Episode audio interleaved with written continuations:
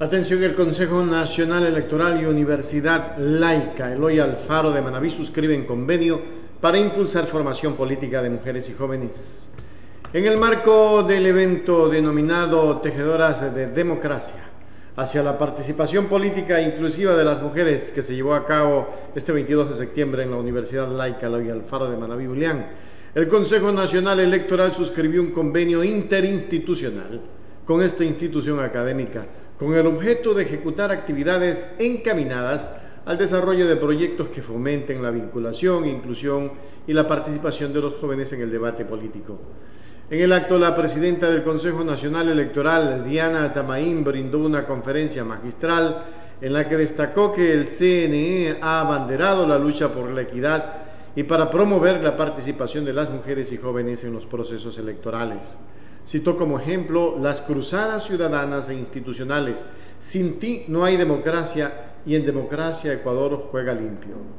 Estamos convencidos de que avanzamos por el camino correcto hacia ese horizonte democrático, donde quienes ostentan el poder escuchen con el mismo respeto las voces de los hombres y las mujeres y de esta forma contemos con más voluntades que se suman a este esfuerzo por asegurar que el fin de la violencia contra la mujer y la participación en igualdad de condiciones sean una realidad, puntualizó.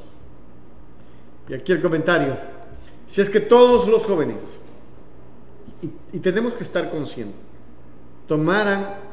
la rienda del país, y comenzaran a trabajar en unidad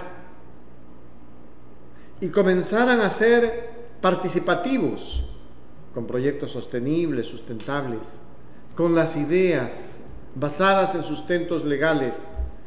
que avalen en la ciudadanía lo que se requiere para el progreso y el desarrollo del país,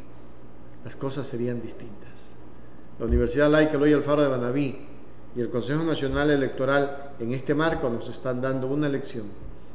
Es que tenemos que comenzar a empoderarnos desde la educación y educar jóvenes en política y educar jóvenes en participación y educar jóvenes que quieran sacar adelante al Ecuador.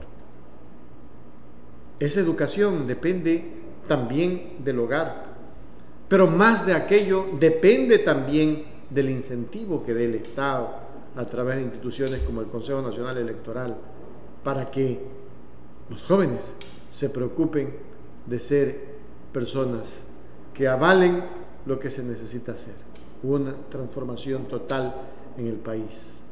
El Consejo Nacional Electoral